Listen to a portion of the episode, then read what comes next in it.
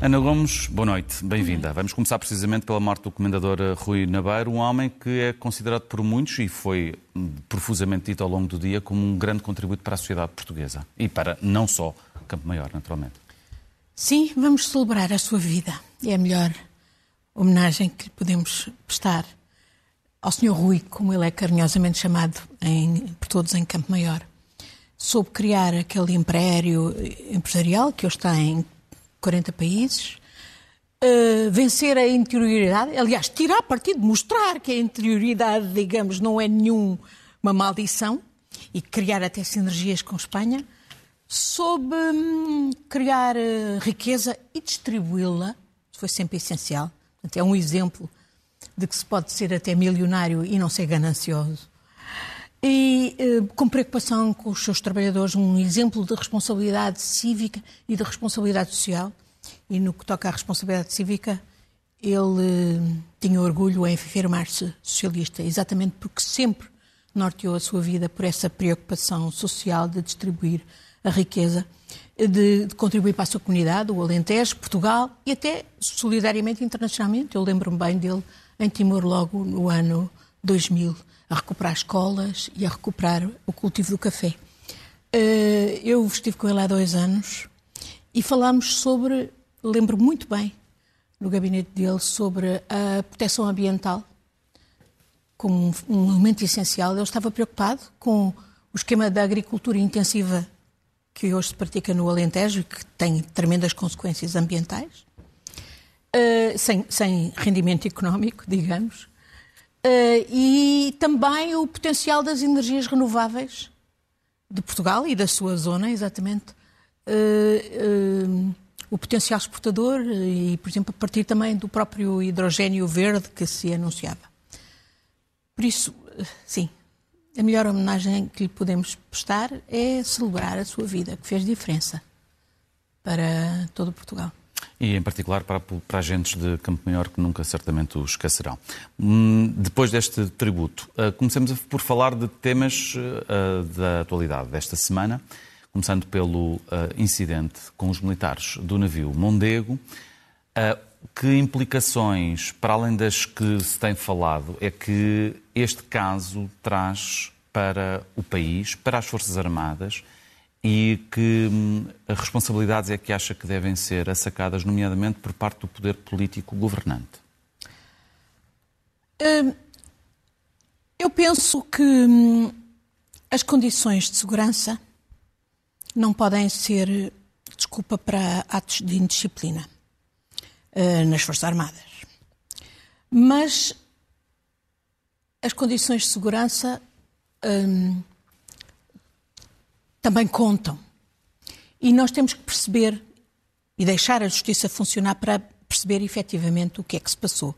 Que razões houve para esta revolta de metade da guarnição do navio Mondego, que não eram que eram pessoas competentes, experientes, de, louvadas, uhum. uh, e que, portanto, não agiram de ânimo leve. Uh, eu não não temos vidas a lamentar perdidas, não temos a lamentar um navio perdido, como aconteceu, por exemplo, no Porto da Horta há 30 anos, mas temos absolutamente que perceber o que é que aconteceu. Porque a verdade é que este navio não voltou a sair para o mar. Porquê? E o navio que o ia render nem chegou lá, porque avariou entretanto. Isto tem tudo a ver com o estado pelintra da nossa Marinha, das nossas Forças Armadas. Isto lembrou-me a campanha alegre do Essa de Queiroz, naquele capítulo 18, onde até entra um Gouveia e Melo, e que diz que, a, que, esta, que uma marinha pelintra só serve para mandar muitos recados e os seus suspiros aos territórios e às, e às populações que é suposta defender e proteger. Este é um problema, de facto, grave, que tem que ser apurado, como digo, tem que se perceber quais, o que é que aconteceu efetivamente. E nesse aspecto, mas aquilo que é público, nomeadamente as palavras do Presidente da República, Comandante Supremo das Forças Armadas e do Chefe de Estado da Armada, que está a ser acusado pelo advogado que representa os militares como uh, tendo feito uh, declarações inadmissíveis. O, o Presidente da República, que é Comandante Supremo das Forças Armadas, referiu a importância da questão da disciplina e disse ser apurado no, no, pelas instâncias da justiça competentes e também sublinhou a escassez de meios para a manutenção da defesa e até uh, imediatamente vimos o governo a descongelar uma verba que estava congelada, estava Cerca cativada, que enfim, que não serve para as necessidades, mas, eh, mas e supostamente nem sequer era nem será parte dessa verba utilizada uh, no, no, Até para este, para, para, para uh, reparar este navio. Mas uh, a verdade é que o Comandante Supremo das Forças Armadas tem tido inúmeros incidentes que demonstram, de facto, o estado em que estão as nossas Forças Armadas por desinvestimento crónico e por cativações sistemáticas, não é? Um, subfinanciamento crónico. Um, quer dizer, tanques, eu pedi lá mais para trás, submarinas, Pandur, tanques, a rede de corrupção recentemente detectada, a Ministério da Defesa, etc. Mas, eh, até agora, tem vivido bem com isso. Quem não tem vivido bem é a Marinha. E aí, se me pergunta em relação à atuação do SEMA, eu lamento, mas eu acho que o, o, o general Gouveia Melo atuou mal como SEMA. E eu sou o crítico como SEMA. Porque não devia ter humilhado os militares, porque é evidente que ele deu, de facto, um raspanete em público, com as televisões atrás. Ele, aliás, anunciou na véspera que ia à Madeira, sabia que as televisões estavam lá, estavam a filmar do cais para dentro do navio, vê-se, de resto, Uh, e, e, sabia, como ele próprio disse, que falava para toda a Marinha e falou para todo o país, repreendendo, no fundo, toda a, guarnição. Uh, Penso que também atuou mal quando uh, não falou e atuou de, de maneira mais resguardada para apurar o que é que se tinha passado e exigindo uma, um, uma inspeção independente. É evidente que uma inspeção da própria Marinha uh, é de gente que obviamente temente do próprio sistema. Uh, teria que ser uma inspeção de outra instância, a Inspeção Geral de Defesa Nacional, etc. Também acho que andou mal como SEMA, porque até hoje não o vi questionar em público, e devia, exatamente o desleixo, o, o, o parti pris contra as Forças Armadas que tem existido em vários governos, em vários responsáveis políticos, na, eh, nos governos sucessivos e na, e na Assembleia da República, que que estão na base desta, desta situação terrível, do desinvestimento desastroso na Marinha e noutras, nas Forças Armadas, que estão a perder gente, não é?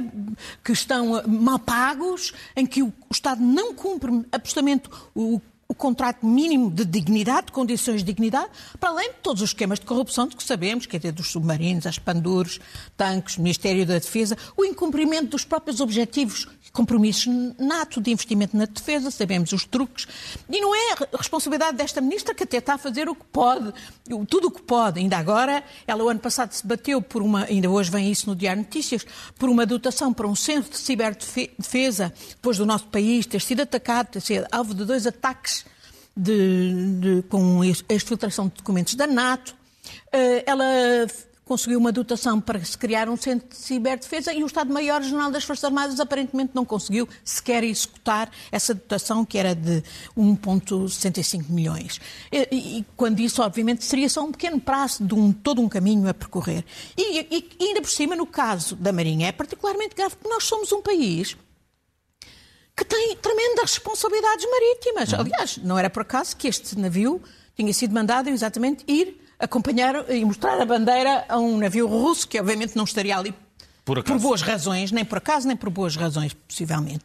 E, portanto, nós temos tremendas responsabilidades uh, sobre a nossa eh, zona marítima, de proteção dos nossos interesses e dos interesses europeus, e, portanto, temos, temos de estar ao nível. E só perdemos capacidades nos últimos anos. Olha, eu estou farta de falar no que foi. Como é que não, não vi, por exemplo, a Marinha mobilizar-se contra, uh, e em particular o, o atual SEMA, Contra, por exemplo, já não falo de submarinos, coisa que ele conhece bem, até porque tem uh, submarinista. Temos dois submarinos, precisávamos de três, era o que o Praz tinha identificado. Só comprámos dois e um deles está parado para que o outro possa estar operacional. Uh, e, e, e, por exemplo, o, os estaleiros navais de Viana do Castelo, que obviamente eram os estaleiros do Estado, são outros aspectos. E depois a dispersão de capacidades, quer dizer, como é que se admite que o Estado gaste dinheiro com uma GNR marítima? Que estoura navios? Para isso é que serve a Marinha, obviamente. Portanto, isto, uh, eu espero que o Sr. Almirante, a partir de agora, de facto, defenda os interesses da Marinha, que são os de interesses da, da, das Forças Armadas, e que e este mal-estar, esta revolta, eh, eu temo que, junto à revolta de outros setores da população que estão aí em greves, etc., mostre que, de facto, eh, o governo não pode continuar apenas com, o, com a, a, a, as vendas das contas certas e deitando a perder deitando a perder. Mas há um Ministro das Finanças que fica super satisfeito com a redução da dívida pública e com números recorde. Pois, nessa... que, é para isso que a direção política e, como já dizia o Presidente Jorge Sampaio, há mais vida para além do orçamento, neste caso há mais vida para além, além das de... contas certas. Se os cidadãos estão a sofrer o que estão a sofrer, se as nossas Forças Armadas estão nesta condição de indigência, de pelintrice que não dão, obviamente, para. E, e, é completamente injusto, porque os nossos militares nas missões no exterior são altamente considerados. Eu vi isso, eu tive 15 anos na, comissão, na Subcomissão de Segurança e Defesa do Parlamento Europeu e presto homenagem à prestação dos nossos militares no exterior. Mas depois fazendo como das este, não coração. cumprimento de uma ordem pode fazendo deixar uma imagem coração em condições terríveis. Da, dos militares portugueses no, no estrangeiro. Uh, mudemos de, de, tema, Ana Gomes, e falemos desta nova crise que a banca, a banca está a viver com a... Um, uh, falência de, banca, de bancos nos Estados Unidos uh, ou a ausência de falência porque há outros bancos nos Estados Unidos que estão a injetar dinheiro uh, no First Republic Bank ou o caso aqui na Europa do Credit Suisse, nada de novo, já há muito tempo que se estava à espera que isto acontecesse, ou já novidade, da UBS aparentemente vai comprar. Vamos ver se os acionistas do Credit Suisse aceitam esta compra. Há uma enorme pressão do governo e das autoridades suíças para que isto aconteça e por cá, aparentemente, na zona euro, o BCE diz que está tranquilo e que há rácios garantidos. Concorda? Acredita nessa segurança em que os responsáveis políticos, nomeadamente o próprio primeiro-ministro português, têm vindo a transmitir que os portugueses e os europeus podem estar tranquilos? Nós já já passámos por essas declarações, não é? Uhum. E, e, depois foi o que se viu. Mas houve alterações. Uh, claro que houve alterações significativas a nível europeu.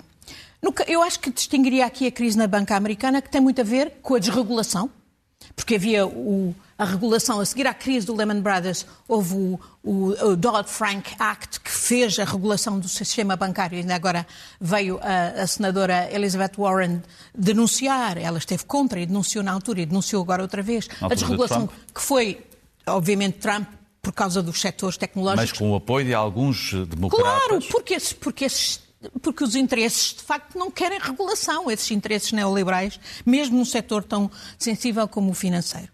Na, na, Suíça, eu fiz uma missão do Parlamento Europeu no âmbito do chamado Panama Papers à Suíça e verifiquei que, de facto, estamos a falar de um antro de criminalidade no Correio da Suíça. Não era por acaso que era o parceiro preferido do BES. Olha, foi o parceiro do BES para a compra dos submarinos. Um esquema completamente corrupto, que sabemos que deu milhões a Ricardo Salgado e aos seus outros, e outras pessoas que ainda não sabemos quem foram.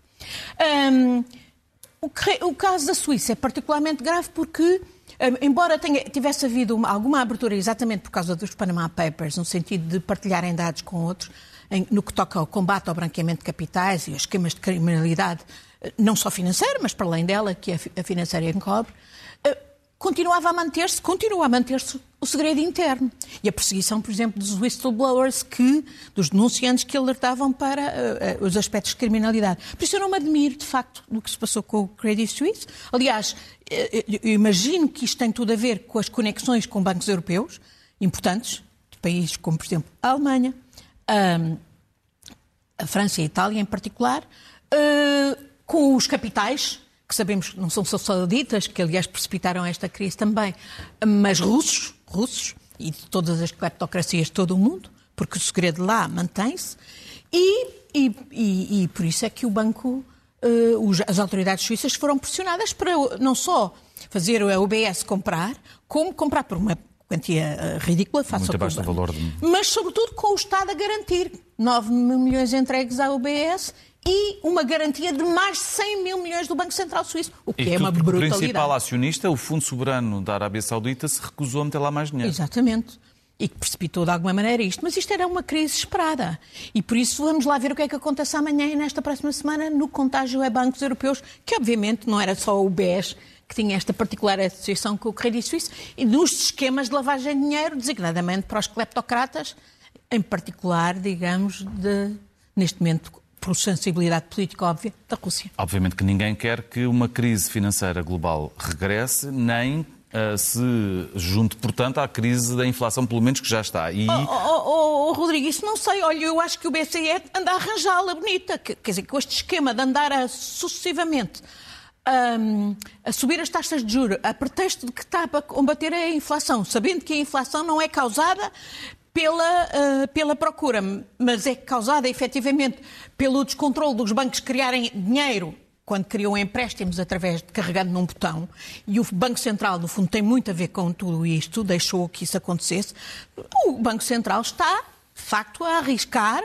não só o crescimento das disparidades sociais, os salários a minguarem e os lucros das grandes empresas a, a, a, a aumentarem, mas está, de facto, a arriscar uma recessão económica. Vamos lá ver se de facto as consequências desta crise na Suíça, pelas imbricações que têm, não, não, não ajudarão a essa missa. Neste problema, neste momento, o que já se sabe é que há muitas pessoas que estão com enormes dificuldades por causa da inflação. E apesar de haver muita luta uh, de classes, das classes trabalhadoras na rua, os resultados nem por isso. Sobretudo aqui, porque há uma grande insensibilidade do governo. Era aquilo que eu lhe dizia há bocadinho. Quer dizer, eh, não é possível continuar a fingir que, que se ignora o, a real diminuição de poder de compra e das famílias. As pessoas estão aflitíssimas. E há, de facto, ao mesmo tempo, um contraste com, com os lucros. Eu não sou contra os lucros, desde que os lucros, de facto, não sejam uh, especulativos e morais. Ora, não é, ao contrário do que dizia o Sr. Ministro da Economia esta semana, uh, é evidente que há, tem que haver especulação, porque senão se a tese neoliberal de que o mercado tudo regula, já, já não, não teríamos uma inflação nos produtos alimentares muito superior à do, do, do, da inflação no seu conjunto. Ainda por cima, quando sabemos que essa inflação foi inicialmente eh, provocada pela subida dos preços dos combustíveis, hoje os preços dos combustíveis já estão a baixar até, e não se viu essa diminuição, pelo contrário, e vê-se essa disparidade em relação à subida dos preços do, cabaz alimentar. É porque há especulação. Há algures na cadeia há especulação. E os fiscalizadores do governo não são só para irem redigir autos, é para agirem, é para identificarem onde é que estão os especuladores na cadeia e para uh, efetivamente os autuarem e os, uh, e os punirem e impedirem que isso continue. É aí, é que não temos visto eficácia nenhuma, lamento imenso. O que é que andavam os tais inspectores da ASAI a fazer há um ano atrás? Ou há seis meses? E, mudando de tema, o que é que andam os inspectores da Segurança Social a fazer uh, num país com milhares de lares legais e ilegais, com condições, na, em muitos casos, miseráveis e que levam às situações que nós temos uh, sabido há pouco tempo? Temos vindo a saber, por, designadamente por investigações aqui da SIC, também outros jornais e outros órgãos de comunicação social. Um, eu acho que, sobretudo, depois de, do escândalo sobre os lares ilegais e, e, sobre a situação de idosos, por exemplo, a ocupar camas dos hospitais que ocorreu durante a pandemia, eu, eu, eu teria esperado que houvesse uma atenção particular e medidas uh, de, de, de, de correção. O que é que nós vemos? Hoje, exatamente por causa da inflação, as famílias e os próprios idosos estão aflitíssimos e estão não ter sequer capacidade para pagar os lares legais e aí para os ilegais. Por exemplo, as mensalidades nos lares legais subiram em média 17%. O que é que explica isto? Uh, o, o, valor médio é de cerca de, de 1.332 e subiram 17%. Como é que se explica isto quando a inflação está no, nos 8 ou, e tal por cento? Uh, nós temos um total de 2.600 lares legais. Ilegais não sabemos quantos duplicaram em quase 20 anos, sinal de, do envelhecimento do país, sinal uh, de que precisávamos fazer muito mais. Uh, a senhora Ministra, outro dia foi ao, ao, Parlamento e disse que tinha 290 inspectores. Não, tem 90, 290 inspectores no quadro de papel, mas na prática a funcionar e a ir ao terreno a poder fazer inspeções tem 53, segundo o, o, os funcionários. Portanto, a Ministra anda a dar dados errados. Não, não são dados errados, mas são os que estão no papel e a verdade, aqueles que podem fazer a inspeção, uh, houve muita saída de funcionários e aqueles que efetivamente fazem a inspeção são muito poucos para as necessidades.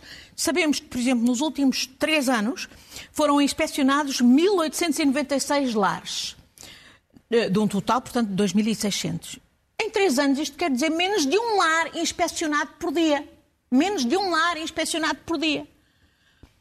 E sabemos que das duas em três das inspeções feitas resultaram em uh, identificação de falhas graves e contraordenações. Portanto, a situação é de facto terrível. E isto resulta de não termos de facto e não investirmos em políticas públicas tendo em conta, levando em conta o envelhecimento do país, tal como não temos políticas para evitar esse envelhecimento coisa, e o declínio demográfico. E não interessa de todo ao Estado português, como dizia aí nessa cadeira, no segunda-feira passada, um uh, especialista nesta matéria, não interessa de todo ao Estado português olhar de frente para este problema do envelhecimento e fechar tudo aquilo que não tem mínimas condições, porque não tem o que fazer depois às pessoas? Infelizmente, o que acontece é que o Estado não quer olhar, porque se tiver que olhar, tem que fechar. Exatamente. E aí tem um problema gigantesco. E aí tem um problema gigantesco. Ah, e, portanto, perna. esta é uma área que precisa absolutamente de investimento em, em, construção de equipamentos, em apoio qualificado, com pagamento decente, porque a maior parte dos funcionários nos lares são mal pagos, são miseravelmente pagos, com uh, um sistema de cuidados continuados para libertar camas dos hospitais e com, obviamente, meios suficientes para fiscalizar efetivamente. Uhum. Uh, porque senão. Uh, e, e, depois, e depois mas isso é um tipo problema em várias áreas do Estado português. Mas, não há é um, fiscalização, é um não há meios para fiscalização. Exemplo, porque isto é, de, é tudo mais, além de tudo mais, é de uma desumanidade, é de uma hum, crueldade. Vamos a falar que, de pessoas que nos, eh, que, que nos realmente nos envergonha como sociedade. Mudemos de tema, vamos para o último rapidamente, porque já estamos quase sem eh, tempo. Mandado de detenção emitido pelo Tribunal Penal Internacional contra Vladimir Putin, uma decisão aplaudida pelos Estados Unidos, que nem sequer reconhecem o TPI.